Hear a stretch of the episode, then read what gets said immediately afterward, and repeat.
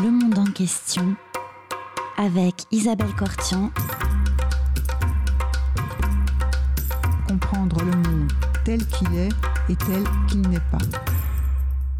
Bonjour à toutes et à tous et bienvenue sur Radio Cause Commune 93.1 dans le monde en question. Aujourd'hui, j'ai le plaisir de recevoir Florian Parmentier. Bonjour Florian Parmentier.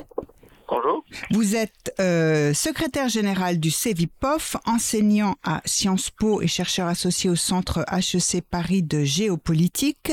Et vous êtes aussi un spécialiste de euh, l'Europe euh, centrale et orientale, en particulier de la Moldavie. Vous avez publié un ouvrage euh, avec, euh, en collaboration avec Josette Durieux qui s'intitule La Moldavie à la croisée des mondes aux éditions Non-Lieu et euh, régulièrement des articles sur euh, la Moldavie et la Transnistrie, dont il va être question au cours de cette émission. Euh, en effet, dans le cadre du conflit euh, qui vient de, l'invasion de l'Ukraine depuis le 24 février par la Russie, à plusieurs reprises, le président Volodymyr Zelensky s'est adressé à la communauté internationale en disant que peut-être les hostilités contre l'Ukraine ne s'arrêteraient pas, Vladimir Poutine ne s'arrêterait pas à l'Ukraine, mais qu'il était tout à fait possible que euh, la Moldavie ou en tout cas la Transnistrie soit la prochaine étape de la guerre en Ukraine. Alors avec vous, Florian Parmentier, nous allons essayer de comprendre euh, en quoi c'est une possibilité euh, réelle ou pas et qu'est-ce que qu'est-ce qui permettrait à la Russie de pouvoir effectivement s'emparer de la Transnistrie. Donc on va revenir peut-être en arrière sur l'existence bah, de cette Moldavie et de son histoire, euh, au moins durant la période soviétique et un petit peu avant. Comment euh, est-on arrivé avec cette bande de Transnistrie, de territoire donc qui a proclamé son indépendance, qui n'est reconnue par aucun État de la communauté internationale, mais qui ressemble peu ou prou, en gros, à un État, euh, euh, une république fantoche ou un État fantôme du république autoproclamée comme celle du Donetsk, par exemple? Oui, alors euh, peut-être pour parler de la, la Moldavie et, Oui. et de la Transnistrie en l'occurrence, euh, il faut revenir un peu à, à l'histoire de, de ce territoire. Tout à fait. Que signifie effectivement, euh, qu'est-ce que la Transnistrie Ah, un territoire qui j'ai oublié de le dire, mais tout de suite pour les auditeurs et les auditrices, c'est un territoire qui est enclavé entre d'une part la Roumanie et d'autre part qui est membre de l'OTAN, donc depuis euh, euh, depuis la, la fin de l'implosion de l'Union soviétique et la fin de la guerre froide, et effectivement enclavé entre d'une part la Roumanie et d'autre part l'Ukraine. Voilà. Effectivement. Ce qui est important avec, euh, Oui. à comprendre avec la Transnistrie, c'est que c'est un territoire, euh, d'abord effectivement, qui est situé au-delà du Dniestre. Oui. Le Dniestre, c'est un fleuve effectivement qui sépare, on pourrait appeler la partie bessarabienne, Oui. la Bessarabie étant une ancienne région. euh, alors là aussi, il faut avoir Oui. un peu d'imagination pour les cartes. Il faut revenir finalement à 1812. Oui. 1812 euh, est un moment où l'Europe est constituée en principauté, en royaume. Oui. Parmi ces, ces principautés, vous avez une grande principauté dite de Moldavie, Oui. euh, qui, qui occupe en fait une partie de la Roumanie actuelle Mhm. un territoire effectivement essentiellement roumanophone. Euh, quand en 1900, 1812, euh, Napoléon déclare la guerre à Alexandre Ier, Oui. le, le, le tsar, euh, le tsar russe, Mhm. euh, eh bien, Alexandre Ier est obligé, en quelque sorte, de terminer la guerre qu'il était en train de faire avec euh, le- avec l'Empire ottoman. Oui. Et donc, il se trouve dans la situation suivante, c'est qu'il n'a pas la possibilité ni de contrôler totalement la, la Moldavie, ni en quelque sorte de s'en de s'en sortir. Oui. Donc, ce qu'il fait, c'est qu'il décide de faire une partition de la, la, la, la, la- la principauté de Moldavie. Mhm. Cette partition de la principauté de Moldavie, bien tout simplement, elle vient en quelque sorte à créer un territoire à l'est de la Moldavie roumaine, Oui. on va l'appeler, qui s'appelle la Bessarabie. Oui. Le nom est donné en l'honneur d'une famille euh, bassarabe, de, une famille de, de souverains. Mhm. Et donc, euh, cette, euh, cette région de Bessarabie existe de fait entre 1812 et 1918. 1812, donc conquête euh, de la Russie de ce territoire, Oui. russification progressive au cours du 19e siècle. Il y avait un certain nombre de russophones évidemment sur place parce qu'à l'époque les frontières n'étaient pas aussi euh, j'allais dire aussi dessinés, sculptés, etc. Et donc on avait différents types de populations qui peuvent se trouver. On avait des roumanophones du côté du côté d'Odessa et on avait des russophones en fait du côté effectivement et des Ukrainiens et des Russes du côté de du côté de cette, Moldavie, donc de cette Bessarabie. cette Bessarabie a pendant donc euh, un siècle effectivement été sous, contrôle russe.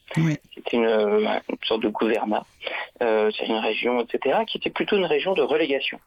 Ce dont il faut se souvenir, c'est que, par exemple, Pushkin, quand il a été euh, expulsé du, centre, en fait, a passé finalement un certain temps en, Bessarabie. À l'époque, mais plutôt comme une punition. Oui, tout à fait. Comme à Odessa également, c'est une punition, effectivement.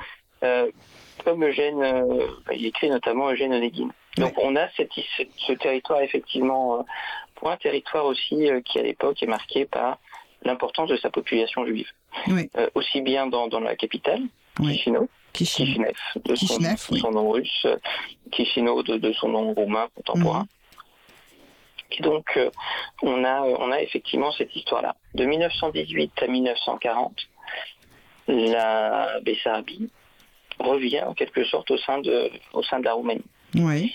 Euh, mais ce qu'il faut comprendre, c'est que euh, cette perte de la Bessarabie en 1918, l'Union soviétique, qui était prise dans d'autres fers, c'est-à-dire à la fois dans la Révolution puis dans la guerre civile jusqu'en 1921, donc il faut voir que l'Union soviétique a été en guerre de 1914, en tout cas la Russie, l'Union soviétique de 1914 à 1921, eh bien tout simplement n'accepte pas le fait d'avoir perdu ce territoire, mhm. euh, et donc euh, va essayer dans l'entre-deux-guerres de récupérer ce territoire, ou en tout cas il va y avoir des, négociations. Dans ce, dans ce jeu de, de négociation, effectivement, elle le perd au, traité de paix. Nous avons à l'époque Emmanuel de Marton, qui est un grand géographe de l'époque, le plus grand géographe, la personne qui prépare les traités de paix sous la responsabilité de Clémenceau.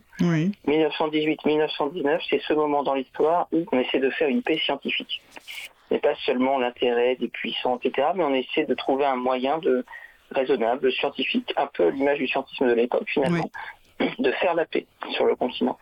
Et donc, euh, dans ce cadre-là, effectivement, euh, en dépit des protestations des grands propriétaires russes, eh bien, ce qui est décidé, euh, c'est la possibilité pour les, tout simplement pour la Roumanie de récupérer ces territoires pour constituer ce qu'on a appelé à l'époque la Grande Roumanie, mm Romania Mare. cette Grande Roumanie, en quelque sorte, voilà, c'est le, le une sorte d'aboutissement en fait de la nation roumaine pour les Roumains pour la branche du nationalisme roumain. En tout cas, on a ce, on a ce point-là. Euh, n'acceptant pas ces, frontières, et d'ailleurs c'est un point effectivement qui a fait débat en France, puisqu'on a à la même époque Henri Barbus, grand écrivain euh, euh, pro-communiste, pacifiste, qui écrit un ouvrage sur la Moldavie précisément, qui mhm. s'appelle Les Bourreaux, pour parler des procès qui ont lieu dans les années 20, finalement de, de Bessarabiens, de, de Moldave, donc qui souhaitent faire partie euh, de l'Union soviétique et qui souhaitent se rapprocher de l'Union soviétique. Mhm. Mais ce qui est intéressant, c'est de voir qu'en 1924, l'Union soviétique crée un territoire spécifique, une forme de république autonome soviétique de Moldavie. Mhm. Ce territoire n'est pas en Moldavie actuelle, il est en Transnistrie. C'est-à-dire mhm. précisément, c'est une région un peu plus large que la Transnistrie euh, actuelle, mais c'est important dans l'histoire puisqu'en 1940, quand euh, finalement la, la Russie l'Union soviétique parvient à faire ma base sur euh, la, ce qu'on appelait la Bessarabie, oui. et eh bien tout simplement elle coupe le nord du territoire, elle coupe le sud du territoire, et elle adjoint à ce territoire la Transnistrie.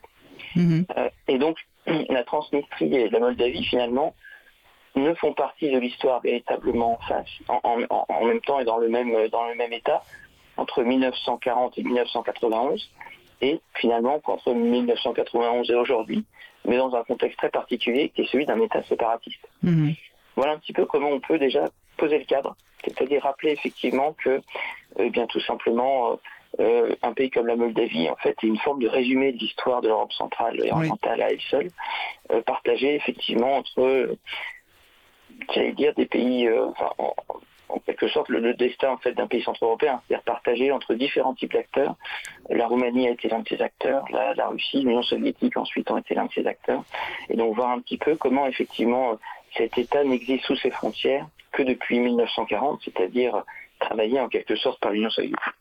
Tout à fait. Alors, je vous propose, si vous le voulez bien, une première pause musicale, puisque nous en étions, nous en sommes à cette partie de l'histoire 1940-1991 où euh, Moldavie et Transnistrie sont réunis et font partie de l'Union soviétique. Les deux euh, régions sont ensemble.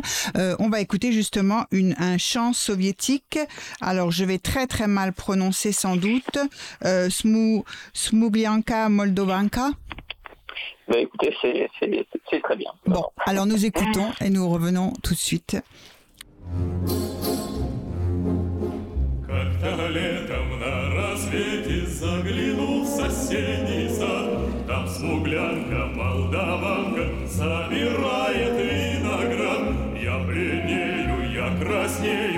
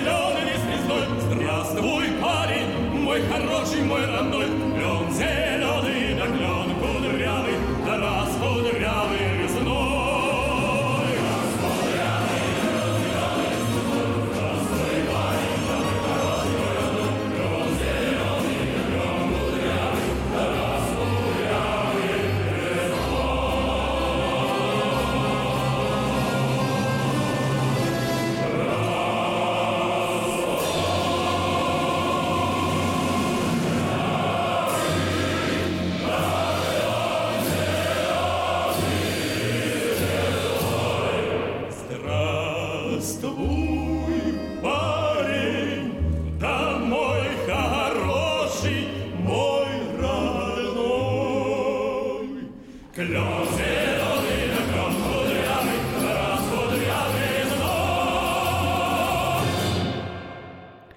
Vous êtes sur Radio Cause Commune 93.1 dans le monde en question. Nous recevons Florent Parmentier, euh, secrétaire général du CEVIPOF, enseignant à Sciences Po et chercheur associé au centre HEC Paris de géopolitique, spécialiste de l'Europe centrale et orientale, en particulier de la Moldavie et de la Transnistrie, euh, dont nous venons de voir que ces deux territoires sont réunis de 1940 à 1991 jusqu'à la chute de l'Union soviétique et euh, maintenant jusqu'à aujourd'hui. Alors que s'est-il passé au moment de euh, l'implosion de l'Union soviétique Alors, au moment de l'implosion de l'Union soviétique, euh, il y a finalement l'organisation de la presse. Cette organisation de la presse, c'est la proclamation de l'indépendance de 15 républiques, euh, des 15 ex-républiques socialistes soviétiques. Tout à fait. Euh, quelles, euh, quelles sont les conséquences effectivement géopolitiques? Eh bien, c'est un retrait qui, dans un premier temps, paraît en ordre relativement ordonné. Oui. Relativement ordonné, c'est-à-dire que si l'on compare à la même époque ce qui se passe dans les, les fédérations communistes, on voit que la République tchécoslovaque fait une, euh, j'allais dire, une, euh, enfin, se divise en deux Oui. euh, entre la République tchèque et la, Slo- et la Slovaquie euh, le 31 décembre 92, mais ça se passe dans un contexte pacifié. Oui. Il n'y a pas de souci effectivement à ce moment-là. Euh, c'est moins vrai euh, en ce qui concerne la Yougoslavie. La Yougoslavie, effectivement, est le cas le plus dramatique de mémoire de la Seconde Guerre mondiale qui continue à opérer dans les sociétés de règlements de compte finalement qui ont franchi une, deux générations Oui. euh, et, et tout simplement de, de guerre civile Mhm. c'est-à-dire euh, probablement voilà, le, le pire que nous ayons eu en Europe euh, jusqu'à une période très très récente. Jusqu'à très récemment, oui. Il y a ce, ce, ce moment effectivement extrêmement déchirant de l'histoire de l'Europe. Et de l'autre côté, ce qu'on voit de, de de, de l'effondrement de l'URSS, c'est une forme de, de période pendant laquelle finalement chaque État pense s'en sortir relativement bien. Euh, les russophones d'Ukraine votent en- pour l'indépendance Oui. euh, assez largement, tout simplement parce qu'ils imaginent que le développement de l'Ukraine devrait être facilité par rapport au développement de la Grande Russie. Mhm. La Russie pense qu'elle peut faire mieux sans les pays d'Asie centrale qui sont Oui. euh, reculés. Les États baltes ont pu partir parce qu'ils ont toujours eu un statut différent au sein de l'Union soviétique en quelque sorte. Oui. Et la Moldavie, effectivement, fait partie de, de ces 15 entités séparatistes. Cependant, il y a une particularité de, de la Moldavie qui est que sa population était majoritairement roumanophone. Oui. Euh, Qui dit population roumanophone dit qu'en fait, le grand voisin de la Moldavie, la Roumanie, euh, enfin l'un des deux voisins, Oui. euh, parle la même langue que la population majoritaire. Oui. S'inscrit en fait une grande narration, qui est celle de, mais finalement, si nous parlons la même langue, c'est que nous sommes le même peuple. Mhm. Ce qui, euh, euh, là aussi, amène peut-être certaines euh, comparaisons, mais vous voyez, c'est Oui. un peu comme si on disait effectivement que la Belgique devait nécessairement tomber dans, dans, dans Le, le giron la partie français. wallonne dans le giron français. Euh, eh bien, probablement les Belges nous diront non, euh, et pour de bonnes raisons. C'est que tout simplement, euh, il y a des différences historiques, il y a un certain nombre de choses voilà, qui ne se connaissent pas. Et, et- et- et en quelque sorte, les frontières d'un État national ne- n'épousent pas nécessairement l'ensemble des frontières linguistiques. Mais donc il y a ce, ce moment, en quelque sorte, cet espoir pour une partie de la population qui est celle du rattachisme. Se dire, Ouais. ah, tiens, on va aller avec la Roumanie, nous serons plus forts, etc. Oui. Le problème, c'est que la, la Roumanie n'envoie pas nécessairement les bons signaux à l'époque, n'est pas un État euh, ni membre de l'Union européenne, ni membre de l'OTAN à l'époque, Oui. n'incarne pas une forme de, de stabilité euh, importante. Et puis il faut voir que pour une large partie des minorités, même de la population Mhm. roumainophone, euh, il y a eu pendant 50 ans l'idée selon laquelle effectivement euh, le comportement de l'armée roumaine entre 1941 et 1944 a laissé des traces. Tout à fait. C'est l'idée en quelque sorte du roumain fasciste, c'est-à-dire de, de cette période de la guerre en 1941-44 où les autorités d'occupation euh, roumaines ont eu vis-à-vis des populations juives de Transnistrie euh, des, des comportements euh, qui sont euh, ceux voilà, qu'on peut imaginer d'une puissance occupante alliée à l'Allemagne nazie. Tout à fait. Euh, et donc euh, en 1988, Avec pogrom, il y a cet éveil national. Oui. 1991 avec l'indépendance, il y a toujours cette idée de se dire mais tiens, est-ce que la Roumanie et la Moldavie vont, vont, j'allais dire, fusionner? Euh, À l'époque, effectivement, l'autre parallèle, c'est de se dire, bah, regardez, après tout, Allemagne de l'Est, Allemagne de l'Ouest, il y a une forme de fusion, donc, Oui. euh, etc. Est-ce qu'il n'y a pas une logique, en quelque sorte? Euh, Mais ça ne, ça ne recueille pas un assentiment euh, de la part des, des russophones, il y a un Oui. certain nombre de romanophones, donc Mm. euh, il y a des débats intenses, effectivement, au sein de, de la Moldavie. Ça ne recueille évidemment qu'une hostilité assez forte de la part de la Transnistrie. Pourquoi Pour des raisons économiques, pour des raisons d'héritage, de perception historique, mais aussi pour des raisons effectivement de lien économique avec, et politique avec, euh, avec Moscou, Oui. Puisque cette région-là était historiquement plus tournée vers Moscou. Comment l'expliquer? Par une population plus Oui. majoritairement Oui. par des héritages industriels euh, qui préexistaient déjà à la création de la République de Moldavie au sein de l'Union soviétique, c'est-à-dire Oui. cette euh, République euh, autonome, enfin moldave autonome, so- société soviétique de, de Moldavie, Tout à fait. créée en 1924. Donc en quelque sorte, il y a eu de la part des dirigeants euh, moscovites l'idée selon laquelle euh, si je dois faire confiance à quelqu'un dans cette République, Oui. c'est plutôt quelqu'un de Transnistrie parce qu'on le connaît mieux, Oui. en quelque sorte. Donc il y a eu des élites transnistriennes qui ont eu un rôle important au sein de la République de Moldavie. Mhm. Résultat, effectivement, pour ces transnistriens, euh, eh bien, il y a un risque euh, battant de tomber sous un giron roumain, de couper les relations avec la Russie, Oui. et donc ils n'entendent pas effectivement voir le futur de, de cette, euh, de, de cette manière-là. S'ensuit un conflit. Un Oui. conflit donc qui a lieu de mars à, à juillet 1992, qui fait euh, environ un millier de morts. Euh, donc ce n'est pas le, le conflit le plus euh, terrible de, de, De l'espace. des- voilà, de l'espace oui. Ce qu'on peut appeler des conflits séparatistes. Pour mémoire, c'est effectivement euh, eh bien, euh, ce qu'on met derrière la catégorie de ces conflits séparatistes post-soviétiques, c'est euh, le Nagorno-Karabakh, le Haut-Karabakh, Oui. donc entre l'Arménie et l'Azerbaïdjan, l'Ossétie du Sud et la Prague Oui. en Géorgie.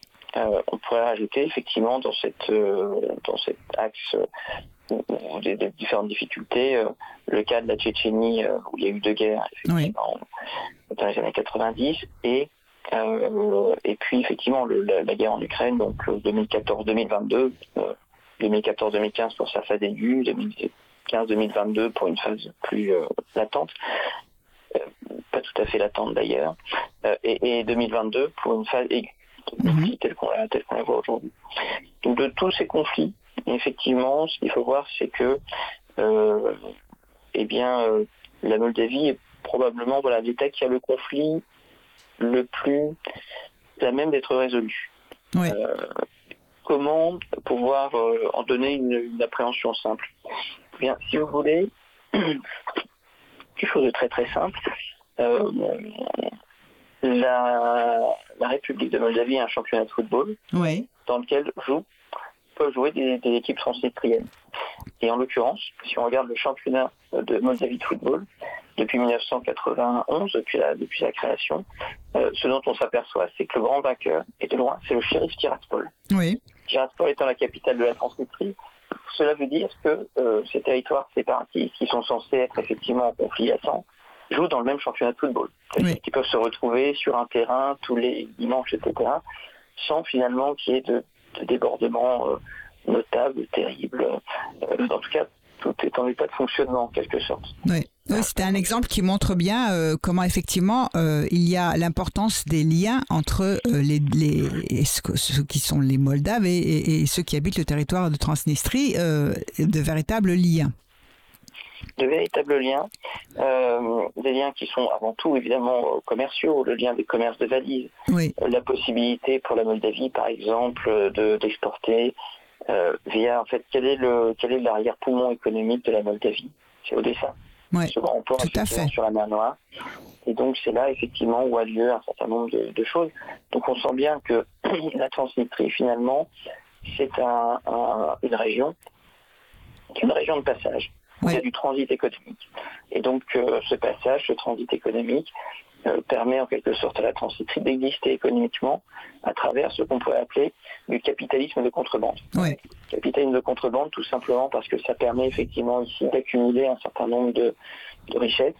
On a longtemps parlé à propos de la Transnistrie, du, du- déjà de la poudrière de l'Europe, euh, ce territoire dans lequel il y a un nombre d'armes incalculable.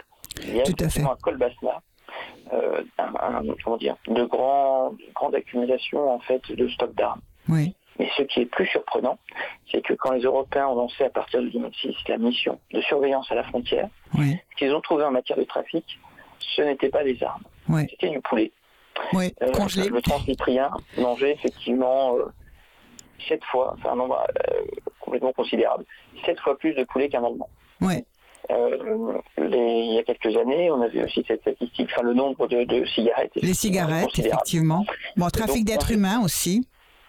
Aussi, et- mais, mais pas uniquement. Oui. C'est-à-dire que quand vous avez la possibilité de faire du, du trafic de cigarettes ou du trafic de, de poulet, et qu'en fait, en, en faisant de l'évitement des taxes, vous pouvez accumuler des profits, Oui. vous n'avez pas nécessairement besoin d'aller chercher des, des choses qui sont également profitables, mais plus risquées. ouais, Euh, le poulet, finalement, reste dans de l'évasion fiscale un peu, un peu classique. Euh, le- le- la traite des personnes humaines, effectivement, c'est un autre... euh, ça ne m'exclut pas. C'est encore un autre fonctionnement, effectivement, Oui. à mettre en place. Oui, tout à fait. Donc, euh, cette, euh, on a appelé aussi ce, ce, ce, territoire comme étant une sorte de trou noir de, de l'Europe, justement parce que capitalisme de contrebande, État mafieux, euh, constitution de, de richesse euh, et, et d'une élite d'oligarques. Oui, et puis il faut voir en plus que cette euh, État séparatiste sans cyprien, pseudo-État, n'est jamais qu'à moins de 100 km de la frontière de l'Union européenne. Oui. Donc là aussi, il y a quelque chose effectivement qui est, euh, qui est important euh, à prendre en compte. Euh, c'est tout simplement la proximité géographique. Oui, et entre-temps, euh, la Roumanie entre à intégrer l'Union européenne et aussi est devenue membre de l'OTAN. Oui, Le- la Roumanie a intégré l'Union européenne en 2007. Oui. Elle n'a pas fait partie de cette première vague d'élargissement en 2004 pour les pays d'Europe centrale et orientale, mais elle a rejoint effectivement le mouvement en 2007 avec la Bulgarie. Mhm. Donc ça, ça a effectivement eu euh, un impact.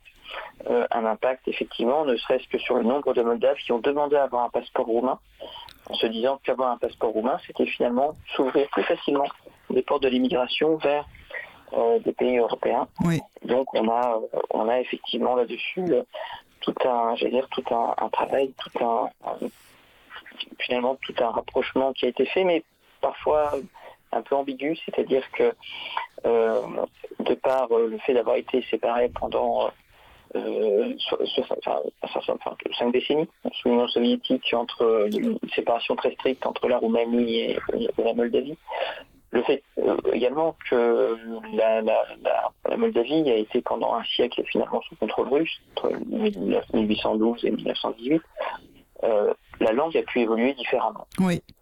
La langue a pu évoluer différemment et on se retrouve parfois dans ce, ce paradoxe qu'on observe ailleurs en Europe. Je pense euh, notamment au lien entre la, la Macédoine et la Bulgarie. Oui. Euh, généralement, les Bulgares disent à propos des Macédoniens, ben, ils parlent la même langue que nous, mais comme Sauf que, oui, oui, c'est ça. Euh, Oui. C'est-à-dire, en, en substance, effectivement, ben, voilà, ils ne respectent pas les règles que nous, on respecte en, en, en bulgare. Donc, voilà, c'est c'est un- un- une langue un peu confite, soit dans le point, soit qui a évolué, qui a pris un certain nombre de, de structures russisantes du côté de, du côté de la Moldavie.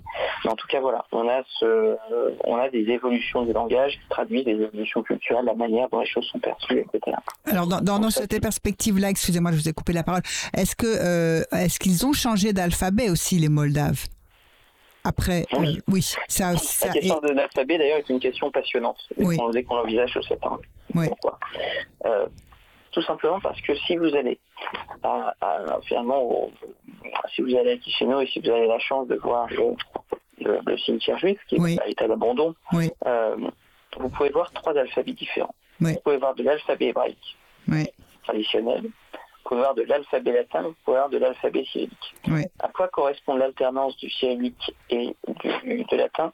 Ce sont tout simplement des questions politiques. D'où ça vient? Les- La Roumanie est un pays majoritairement de culture orthodoxe. Oui. Les orthodoxes ont diffusé euh, en quelque sorte la langue, euh, enfin, le- la, culture, les- la religion, etc., avec l'alphabet cyrillique. Donc l'ancien roumain, en quelque sorte, s'écrit en alphabet cyrillique. Euh, bon, tout simplement parce que ce sont des émules de signes et méthodes, donc les moines qui ont commencé effectivement à, à- à écrire en alphabet cyrillique. Mhm. Cette évangélisation. Au XIXe siècle, l'idée pour la Roumanie est tout simplement de reprendre conscience du fait que euh, cette population est un mélange entre des Daces, des Romains, et donc il y a un très fort rattachement au pays, euh, au pays latin. Oui. Euh, pour preuve, effectivement, euh, si vous allez sur le, le devant de- du musée, euh, musée d'histoire de, de vous avez une louve. Oui. Cette louve, c'est euh, la louve romaine, effectivement, et on sent bien, au- au- en tout cas au XIXe siècle, que la Roumanie veut se rapprocher euh, des États de- de- d'Europe occidentale. Mhm. Euh, le- la proximité culturelle euh, dans le vocabulaire, dans certains études, est, est très forte avec avec la, la- avec le- l'Italie. Oui. Mais euh, il y a tout un courant de pensée euh, roumain qu'on appelait les bons juristes, qui était, euh, disons, extrêmement favorable à- au fait de, de copier, d'imiter un certain nombre de finalement de mœurs, de structures, de, de- de connaissances euh, telles qu'on peut, telles, telles qu'on les trouvait en France à l'époque. C'est-à-dire il y a une volonté d'imitation extrêmement forte. Cette volonté d'imitation passe par la transformation de l'alphabet cyrillique en alphabet latin. Mhm. C'est au XIXe siècle qu'on voit ce qu'on voit ce changement, à la fois par volonté de rattachement culturel, géopolitique, effectivement, de, de. Dans le cadre de la Moldavie, euh, sous l'Union soviétique, finalement, le, on, on tenait absolument à faire la distinction entre la langue moldave et la langue roumaine. Oui. La langue moldave s'écrivait avec de l'alphabet cyrillique, avait des structures plus proches du russe et un certain nombre de russismes, c'est-à-dire de termes employés effectivement à la langue russe. Euh, et donc, il y a eu cette volonté effectivement de distinguer très très, très clairement donc, les, les, les uns et les autres. Euh, donc, euh, avec la perestroïka, le, le mouvement euh, pour transformer l'alphabet cyrillique en alphabet latin, Oui. euh, en quelque sorte, voilà, se fait assez naturellement. Oui. à ce moment-là. Ce qui a, en quelque sorte, euh, ajouté aux peurs des minorités.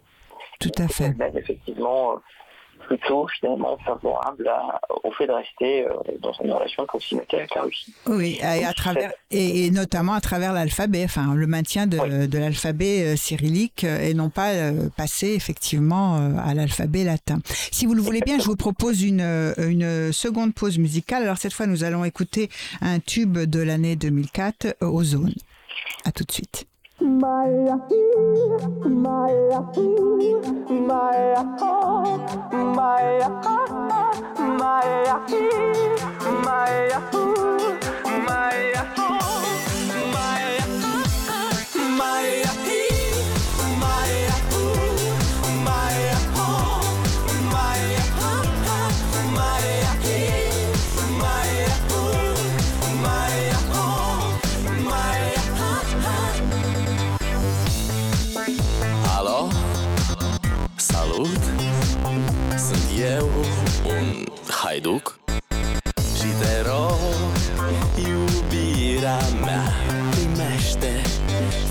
Fericirea Alo?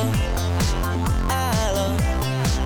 Sunt eu, Picasso Ți-am dat bip și sunt voinic Dar să știi, nu-ți cer nimic Vrei să pleci, dar numai, numai ei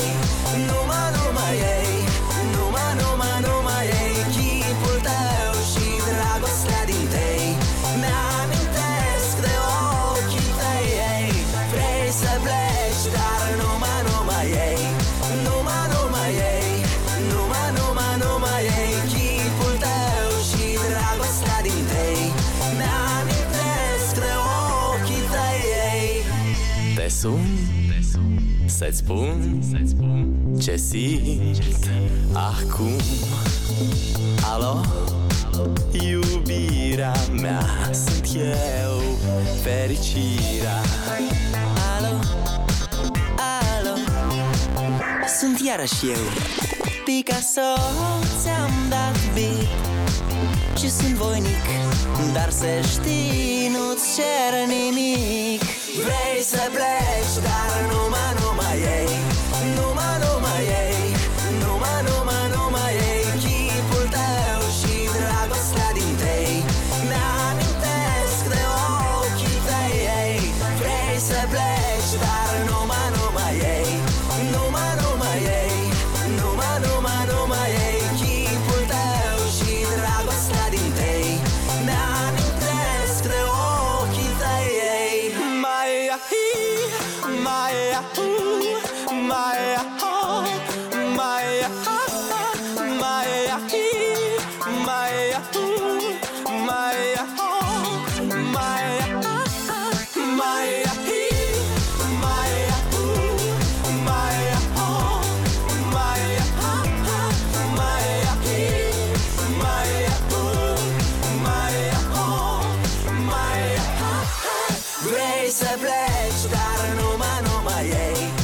sur Radio Cause Commune 93.1 dans le monde en question. Nous recevons Florian Parmentier et nous parlons avec lui euh, de euh, la Moldavie et de la Transnistrie.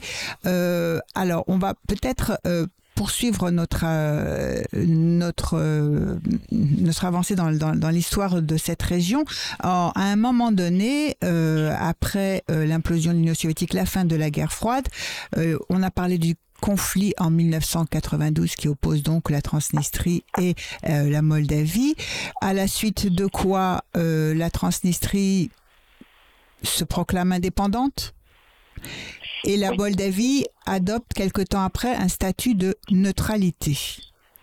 Est-ce que euh, qu'est-ce que cela veut dire ce statut de neutralité et en quoi aujourd'hui cette question se repose en, en regard de la guerre d'Ukraine. Mais alors, commençons par effectivement la, la séparation des deux, la Transnistrie et la Moldavie, nous avons parlé, et l'adoption de la neutralité. Qu'est-ce que les Moldaves entendaient par là? Alors c'est une question effectivement fondamentale, non seulement pour la Moldavie, mais j'ai envie de dire également pour le, le conflit qui Tout à fait. nous importe et qui nous préoccupe aujourd'hui en Ukraine. Oui. Pourquoi c'est important? Euh, Tout simplement parce que euh, il faut se souvenir effectivement de la situation de départ. En 1992, il y a ce conflit de plusieurs mois, conflit qui a fait beaucoup moins de morts effectivement que, que la catastrophe à laquelle nous assistons aujourd'hui, mais conflit malgré tout qui existe Oui. entre une armée euh, moldave Oui. et de l'autre côté euh, des transnistriens qui sont soutenus de fait par la 14e armée soviétique Tout à l'époque, qui est devenue 14e armée russe par Ouais. Et donc, on a une guerre finalement entre la Moldavie et la Russie. Tout à fait. Plus les guerre- Cosaques, plus des contingents de Cosaques. Des Cosaques, des volontaires Oui. également, qui sont, euh, qui sont présents. Ces volontaires d'ailleurs, qui transitent euh, assez régulièrement par l'Ukraine. Oui. L'Ukraine ne ferme pas la frontière. Et donc l'Ukraine, en quelque sorte, euh, s'accommode Oui. du fait que, que la Russie euh, guerroie avec son, son voisin. Tout à fait. Euh, il y a donc ce, ce moment effectivement très euh, euh, conflictuel auquel arrive, enfin pour lequel arrive un cessez-le-feu. Ce cessez-le-feu de juillet 92, que dit-il? Il dit Mhm. tout simplement qu'il faut trouver une solution politique euh, à un conflit militaire, que euh, cette solution politique passe par une négociation internationale sous l'égide de l'OSCE, l'Organisation pour la sécurité et la coopération en Europe. Mhm. Euh, à cette époque-là, donc, euh, il y a quatre parties prenantes qui négocient. Mhm. L'OSCE est en surplomb, c'est le cas effectivement de cette organisation. Euh, il y a la Russie, l'Ukraine, la Moldavie et la Transnistrie. Mhm. On voit effectivement de ce point de vue que la Transnistrie fait partie euh, des négociations, ce qui n'a pas été le cas par exemple dans le cas de, de l'Ukraine, de, de la République euh, proclamée de Lugansk ou de Donetsk. Tout à fait, ou dans d'autres ou, ou dans d'autres conflits euh, où Oui. effectivement supervisés par l'OSCE dans le cadre de règlements pacifiques hein, et ces tentatives d'instaurer effectivement de transformer un cessez-le-feu en une paix euh, durable, euh, les, tous les protagonistes ne sont pas toujours euh, invités à participer aux négociations. Mais là, la Transnistrie y participe dans ce groupe des quatre. le choix, ou en tout cas le choix qui était imposé à la Moldavie, était, était celui-ci. Oui. En 92, et donc il y a une autre, un autre moment où dire, l'é- l'é- l'évolution encore de, de l'Europe est pleine, pleine d'incertitudes. À. Euh, donc il faut se souvenir qu'au même moment, finalement, euh, l'Union européenne a les yeux braqués sur la, la guerre de Yougoslavie, Absolument. qui fait un nombre infiniment plus grand de, de- de morts, de disparus et de raptes que, que ce qui se passe en, en Moldavie. Donc il y a cette idée finalement, en juillet 92, que bah, bah, bonne nouvelle, on a trouvé une modalité de négociation. Mhm. Alors à partir de là, on peut voir euh, le verre à moitié plein le verre à moitié vide. Oui. Le verre à moitié vide dit en substance, ça fait depuis 1992 que ce conflit existe. Oui. Nous n'avons pas été capables de trouver une solution viable, alors même qu'il y a une mauvaise volonté de la part de la Transnistrie. Mhm. Mauvaise volonté évidente qui n'accepte pas un certain nombre de points. Sur un éventail de possibilités en réalité qui est relativement limité. Euh, soit il s'agit d'une forme de, de- de réintégration Oui. directe sous un gouvernement euh, moldave, ça les Transnistriens ne veulent pas Mhm. soit il s'agit, dans un cas euh, extrême, d'une indépendance de la Transnistrie. Ça, les, les Moldaves n'en veulent pas vraiment. Et il n'est pas certain non plus que, les- les- que, que d'autres acteurs le veuillent euh, totalement. Certains, Mhm. oui, en Transnistrie, mais, mais pas en Moldavie. Et la Russie n'y est pas nécessairement acquise non plus euh, de premier Oui. chef. On pourra revenir en fait sur les les raisons et la politique russe par rapport à ça. Tout à fait. Et puis entre ces deux extrêmes, une réintégration totale et une séparation totale, vous avez plusieurs manières d'organiser les choses. Vous pouvez faire une fédération. Vous pouvez donner différents pouvoirs à la fédéra- aux entités de la fédération. Oui. Vous pouvez euh, imaginer une confédération Oui. dans laquelle il y a un État transnistrien qui coexiste avec un État moldave. Mhm. On peut imaginer plusieurs choses, etc. Donc c'est cette négociation-là qui n'a pas encore réussi à être mise en place, sachant qu'elle supposerait effectivement euh, eh bien, un, un, un- je veux un accord de l'ensemble des acteurs, c'est-à-dire ceux qui sont présents à table, ceux ça, qui sont quatre. devenus observateurs Oui. Euh, entre-temps, les États-Unis, l'Union européenne sont devenus des États observateurs. Et donc, à ce moment-là, effectivement, euh, on, pourra, on pourra avoir une résolution du conflit transnistrien qui, encore une fois, est probablement le plus simple à résoudre de Ah tous les parmi conflits. tous les euh, conflits euh, qu'on a appelés depuis gelés, mais dont on voit qu'ils peuvent être Oui. effectivement euh, euh, réactivés ou servir comme un pouvoir de, de nuisance aussi, Oui. notamment pour, pour la Russie qui est acteur incontournable pour régler ces conflits. Euh, Sans, Oui. lequel, sans laquelle on ne peut pas, mais qui nécessairement ne veut pas nécessairement un règlement de ces conflits parce qu'elle y trouve aussi des intérêts euh, par ailleurs. Et, et- et alors, là-dessus, qu'il faut voir, c'est qu'effectivement, il faut plutôt parler de conflits non résolus que de Oui, conflits gelés. Tout à fait. vraiment prendre en compte cette, cette dimension-là. Mais c'est à partir de là que la, résolu- la, la- j'allais dire, la réflexion sur la neutralité euh, prend corps. Euh, en 1992, donc, on a un modèle de négociation. On Oui. vote en Moldavie pour savoir si on souhaite euh, aller vers une euh, euh, fusion avec la, la Roumanie. C'est Oui. rejeté assez massivement. Mhm. Et puis, en 94, un autre moment politique important pour la Moldavie, c'est la rédaction et l'adoption de sa constitution. Oui. Sa constitution a un article 11 qui dit en substance la Moldavie est un État neutre. Ce qui est Mhm. intéressant parce que quand on pense à neutralité, on pense à l'Autriche, À on la pense Finlande. évidemment à la Finlande, Oui. La finlandisation, etc. On pense, euh, on pense à la Suède, mais on pense pas, évidemment, euh, premièrement, à la, à la Moldavie. Absolument. Que dit, que dit cette neutralité? Elle dit deux choses essentielles. La première chose, c'est qu'elle dit que la Moldavie ne peut pas accéder à une alliance militaire pérenne. Grosso modo, euh, la Moldavie, dans sa constitution, dit qu'elle n'est pas favorable à l'OTAN, et même les mouvements pro-européens en Moldavie ne mettent pas nécessairement l'OTAN comme, euh, comme processus essentiel et ne demandent pas à, une- à changer la constitution actuelle pour faire entrer l'OTAN. Et d'ailleurs, le, le- le ministre des Affaires étrangères actuel, Nico Popescu, est tout à fait sur cette ligne-là, et la présidente Oui. Maya Sandu également. Également, oui. c'est- pas le moment aujourd'hui de demander un rattachement à l'OTAN et c'est pas ça qui va garantir la sécurité de la, Oui. de la Moldavie. Et c'est très important à souligner parce que comme vous le dites, un, on se souvient pas, on n'a pas en tête ce statut de neutralité euh, que la, la Moldavie adopte dans sa constitution, article 12, vous venez de, euh, article 11, vous venez de le lire. Mais en plus, à l'époque euh, et dans les années qui viennent, les, la plupart des pays qui vont rejoindre l'Union européenne ne le rejoindront jamais l'Union européenne sans intégrer l'OTAN. Et ce qu'ils veulent en priorité, c'est la réintégration de l'OTAN. C'est pas du tout le cas de la Moldavie Non. qui dessine un chemin tout à fait original, euh, euh, qui essaye de s'inscrire dans un espace, mais différemment. Et il y a un deuxième, il y a un deuxième élément dans cette neutralité, je pense, Oui. qui est important aussi, c'est de dire en fait qu'il est, de fait, comme nous ne sommes pas partie d'une alliance militaire, nous ne souhaitons pas avoir de soldats étrangers présents sur notre sol. Évidemment. C'est la conséquence. là. Ce qui est euh, une manière polie de dire dans la Constitution, effectivement, que les troupes russes présentes, euh, En Transnistrie, héritiers de la 14e armée en Transnistrie, ne doit pas, ne sont pas les bienvenus.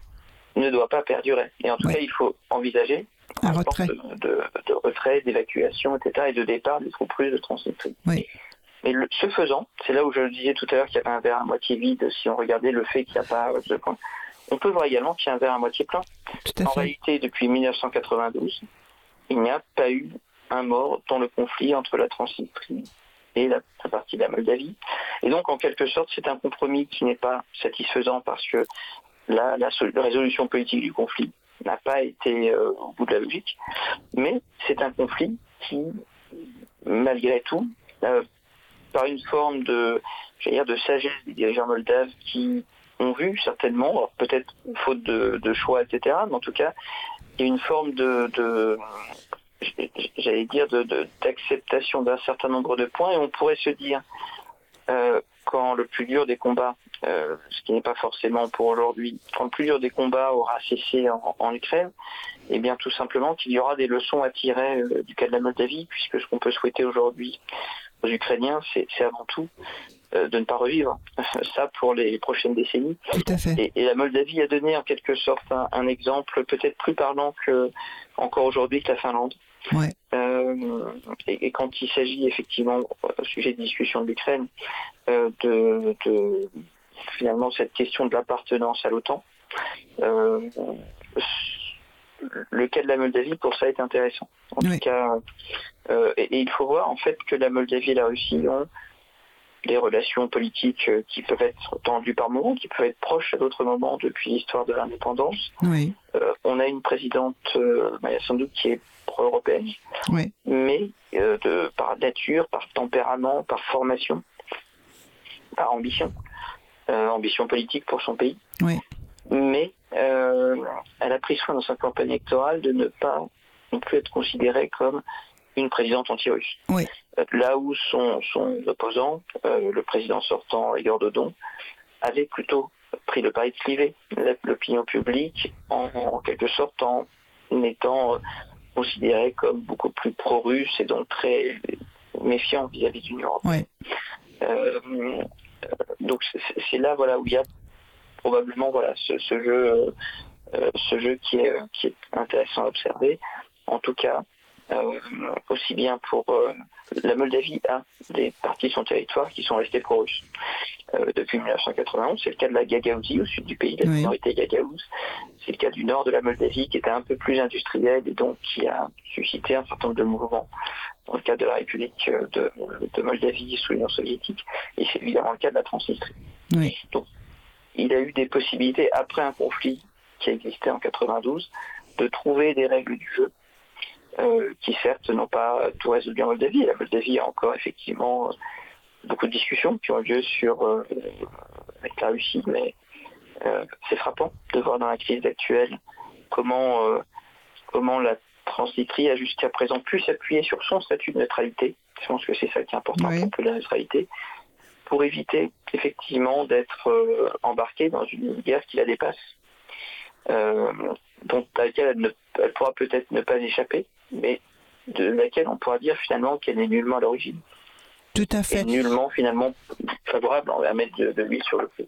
Oui, et, c'est effectivement très important euh, ce que vous venez de dire, et en particulier, on voit très bien comment à la fois, un, premièrement, euh, c'est le cessez-le-feu qui a été conclu en juillet 92. euh, Il n'y a pas eu depuis une seule euh, une seule victime, et, et, et cette statut de neutralité dont vous venez de souligner la profonde originalité, mais la, maturité politique aussi hein, dans la dans l'analyse, très intéressant. Mais tout ça est finalement possible que parce que au départ vous avez souligné que il y a quand même des liens extrêmes, enfin beaucoup de liens de diverses natures culturelles, euh, économiques entre ces deux parties de territoire qui, qui sont séparées, Moldavie et Transnistrie. Oui. Ce qui facilite Oui. effectivement cette, cette, approche beaucoup plus euh, pondérée, nuancée. Par exemple, la Moldavie dénonce euh, l'agression, euh, mais ne participe pas au régime de sanctions contre la Russie. Exactement. Voilà. Un De point même qu'elle important. oui, tout à fait. De même qu'après l'annexion de la Crimée, elle avait effectivement euh, euh, pas appliqué non plus les, les sanctions. Ça. Oui. Ouais. Oui, oui. Donc, Alors- oui, je vous écoute. Peut-être ça mérite effectivement un point, c'est que on pourrait se dire à première vue, ah, finalement les Moldaves ne sont pas très solidaires vis-à-vis de, de leurs euh, camarades ukrainiens. Oui. Il faut se souvenir qu'en 92, le, le- dire le reproche de l'autre côté. C'était dans l'autre sens, oui.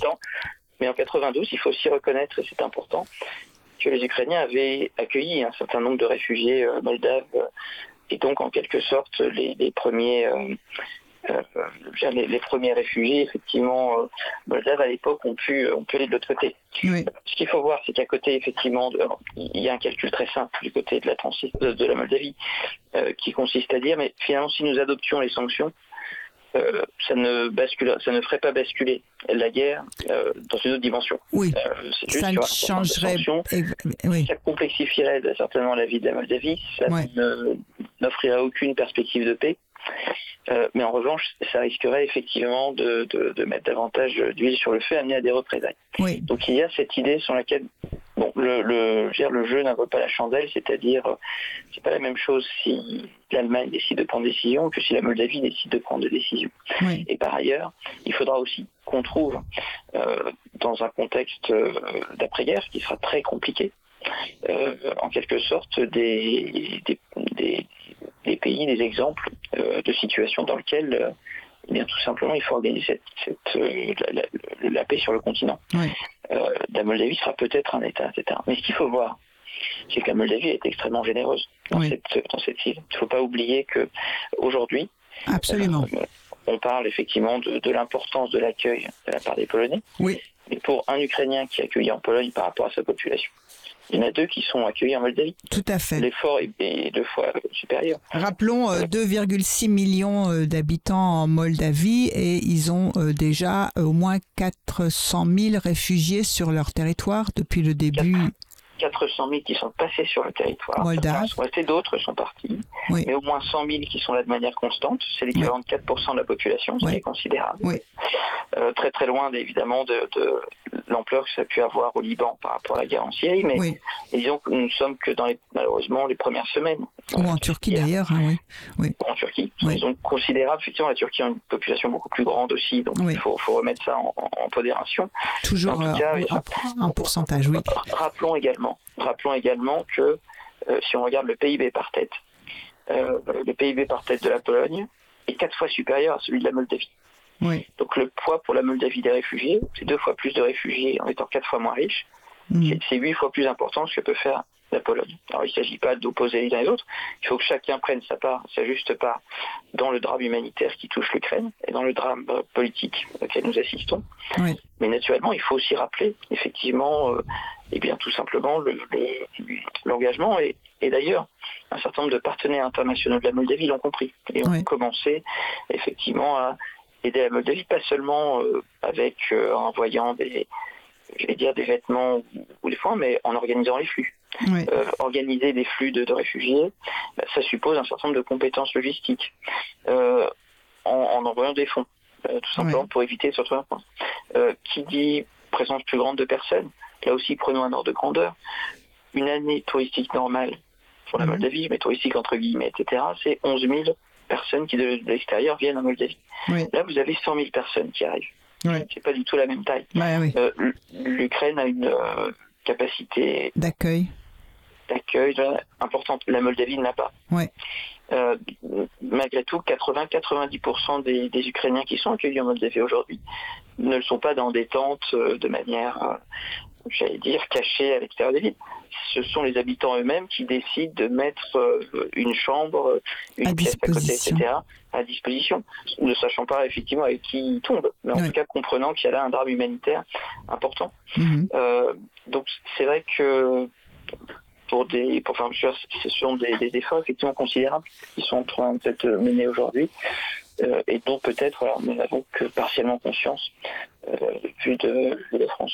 Oui, tout à fait. C'est pour ça d'ailleurs que nous voulions absolument sur Radio Cause Commune et dans le monde en question parler euh, de, de mettre un, un- un focus sur la Moldavie et la Transnistrie. Je vous propose une pause musicale euh, Sunstroke Project. Nous allons écouter euh, ce euh, groupe qui a chanté à l'Eurovision.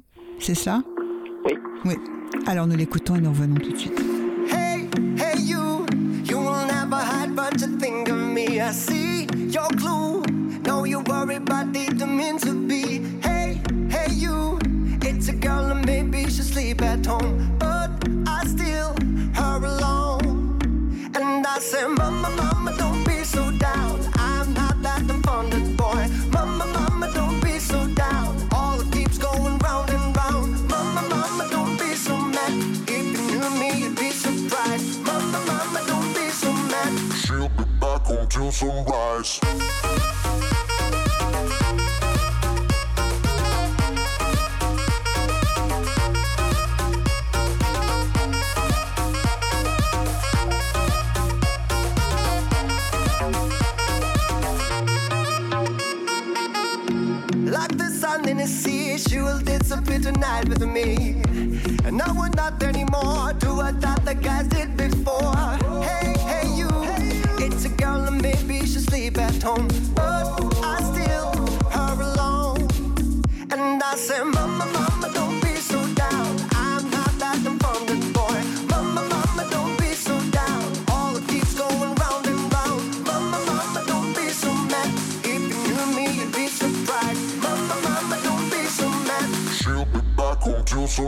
March.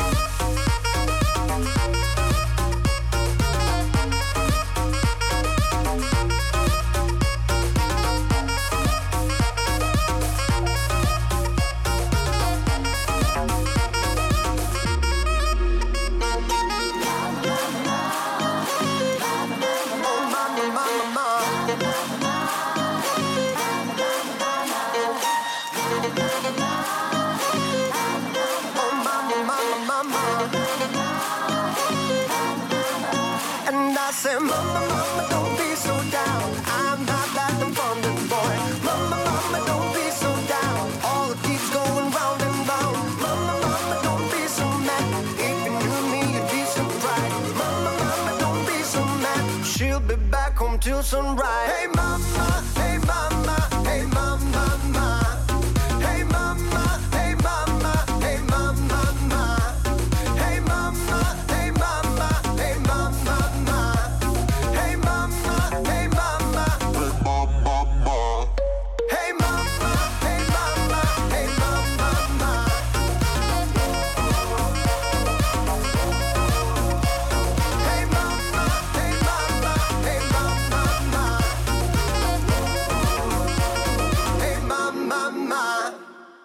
Vous êtes sur Radio Cause Commune 93.1 dans le monde en question. Nous recevions Florent Parmentier, euh, qui est un spécialiste de l'Europe euh, centrale et orientale, de la Moldavie, qui a publié à la croisée des mondes aux éditions Non-Lieu euh, avec Josette Durieux.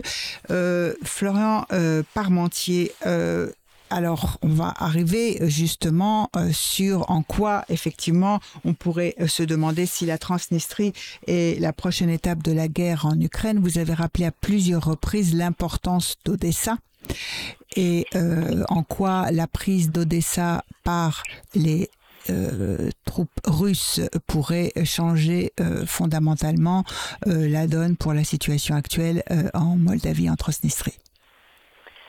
Alors, ce qu'il faut garder en tête, c'est la politique de la, Mol- c'est la politique de la Russie vis-à-vis de la Moldavie. Oui. Euh, on a parlé de ce conflit séparatiste. Euh, la Russie a reconnu l'indépendance de certains de ces États séparatistes. Tout à C'est fait. vrai, euh, de Lugansk et Donetsk, Oui.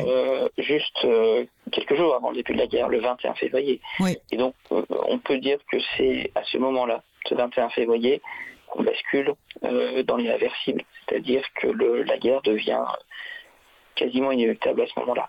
Euh, Il n'y a pas de, de possibilité, en fait, sauf conférence de dernière minute, mais il n'y a pas de possibilité de l'arrêter à ce moment-là. Mhm.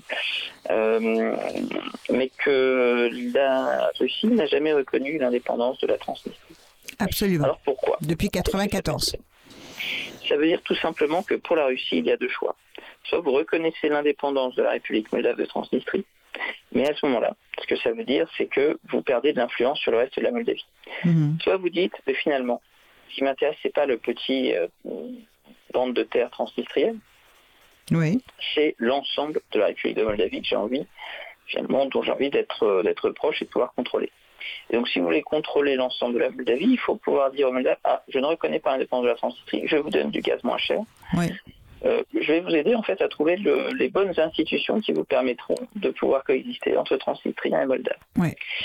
Euh, mais ça, euh, les, les Moldaves ne le veulent pas nécessairement à toutes conditions. Mhm. Et j'ai envie de dire, les acteurs internationaux, les États-Unis en premier lieu, ne le souhaitent pas nécessairement non plus. Mhm. Il y a un jeu de rivalité en fait là-dessus qui est qui existe, qui a conduit à un certain nombre de décisions par le passé.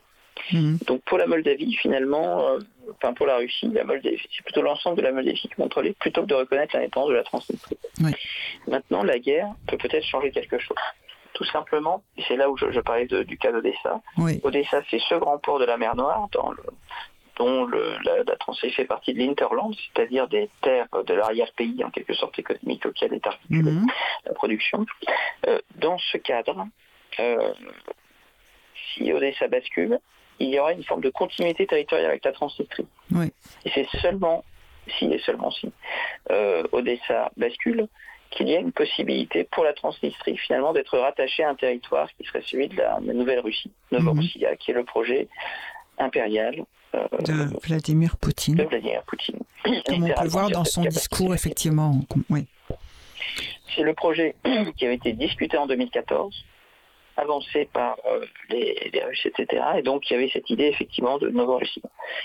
Si, euh, si Odessa tombe, alors la Transnistrie peut être intégrée à ce territoire-là. La question est, euh, est-ce que, ce est-ce que ça se fera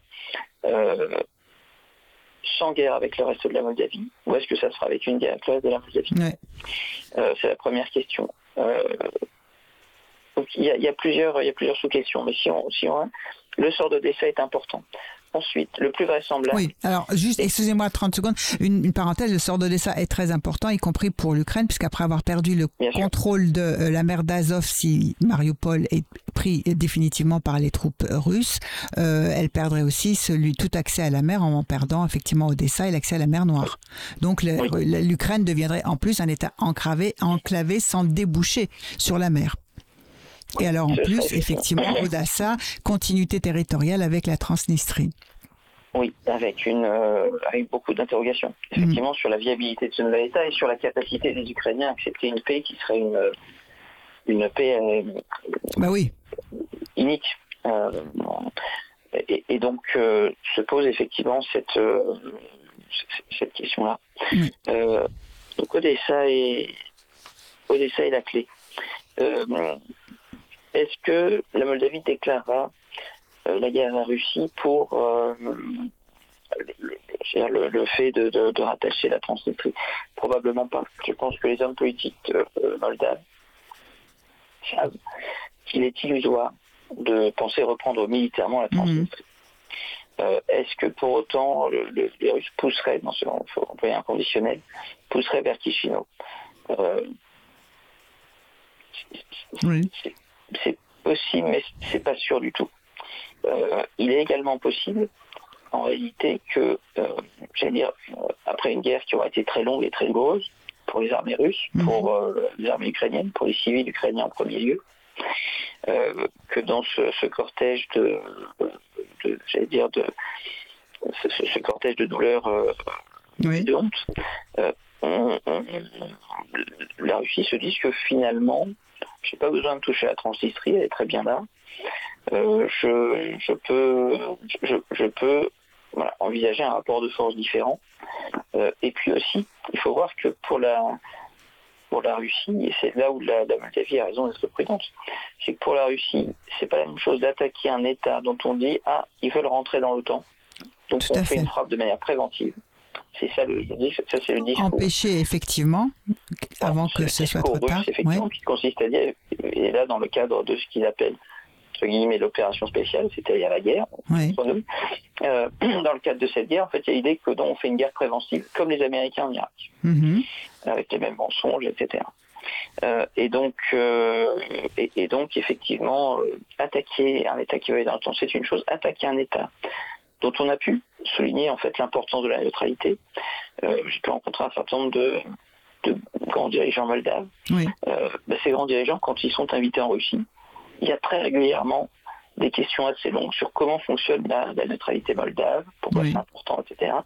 Et donc ça montre bien que la Russie a vu, euh, à travers le cas de, de la Moldavie, cette idée selon laquelle effectivement euh, voilà, c'est, c'est- il est possible de faire autre chose en fait que de prendre les garanties de sécurité de l'OTAN dans le dans l'orbite finalement de la Russie ou à proximité des frontières de la Russie Mhm. euh, tout en essayant de trouver des garanties de sécurité et de faire en sorte que, euh, les, j'allais dire, le, le- alors naturellement, si, si on écoute les Moldaves, il y a une émigration très forte qui est liée à des problèmes d'ordre économique, Mhm. qui est liée à, qui est liée à des problèmes de corruption, qui a tout un tas d'opportunités qu'on ne trouve pas en République de Moldavie, mais c'est aussi parce que cet État a été finalement assez peu aidé euh, à différents niveaux.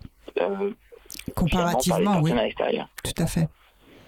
Non, c'est très, c'est, c'est, c'est euh, tout à fait euh, intéressant. Finalement, le, le- la Moldavie euh, et, et son, son chemin et son statut de neutralité euh, euh, fait donc euh, réfléchir, y compris euh, les Russes, Ça, je pense qu'on peut le. comme modalité d'organisation d'un espace euh, sécuritaire euh, où, oui. Et, et donc, effectivement, le précédent président, euh, président Dodon, avait cette idée, effectivement, d'ancrer ça plus largement, de, de voir quelle forme de traité international on pourrait mettre en place avec les différents partenaires pour garantir cette forme de, cette forme de, de j'allais dire, de neutralité. Euh, et, et donc, on, on peut, euh, en tout cas, c'est une piste de réflexion pour l'organisation de l'Europe. On sait que les Finlandais n'aiment pas euh, parler de finlandisation parce qu'ils considèrent que ça a été imposé par l'extérieur. Euh, mais avec, euh, euh, suite à la guerre d'hiver qui a opposé l'Union soviétique à, à la Finlande, euh, avec au fond finalement des, des- j'allais dire euh, la possibilité pour la Finlande d'avoir son propre modèle économique Oui. tout en étant effectivement en devant, en cas d'attaque de l'Union soviétique, faire, j'allais dire, se- se mettre derrière l'Union soviétique. Donc c'était ça qui était prévu effectivement Mhm. dans ce dans ce territoire-là. Donc ça offre en tout cas euh, un exemple de ce que pourrait être euh, cet espace entre l'Union européenne et la Russie, et peut-être même demain. Euh, il faut, imaginer l'Ukraine au sein de l'Union européenne. Finalement, ce sera une Ukraine euh, dont on ne connaît pas encore l'état fi- final. En quelque sorte, la, la- la guerre modifie une société, change, détruit, Oui. euh, abîme tout. Euh, il faudra voir dans quel état nous retrouvons l'Ukraine et savoir comment, euh, et l'Ukraine et la Moldavie, sans doute euh, la Géorgie, qui sont candidats Tout à fait. à l'Union européenne, pourront Ces euh, trois se pays. Oui, tout à fait. L'Ukraine, la, la, la, la Moldavie et la Géorgie. On parle souvent de l'Ukraine et de la Géorgie, mais on oublie de mentionner euh, la, la, la Moldavie qui a effectivement euh, euh, se rattache à cette euh, démarche de- d'adhésion accélérée, comme ça, c'est comme ça qu'on l'appelle. Hum, hum. Voilà. Euh, Oui. je, je, vous remercie, euh, Florent Parmentier, de votre participation à cette émission et de cette euh, présentation de la situation en Ukraine, de l'importance du concept de neutralité qui a été mis en place progressivement et qui se développe, de l'importance de la suite de, de la guerre en Ukraine et de d'Odessa euh, pour euh, la, la, la, suite des événements. Euh, merci euh, beaucoup, merci en régie à à Olivier.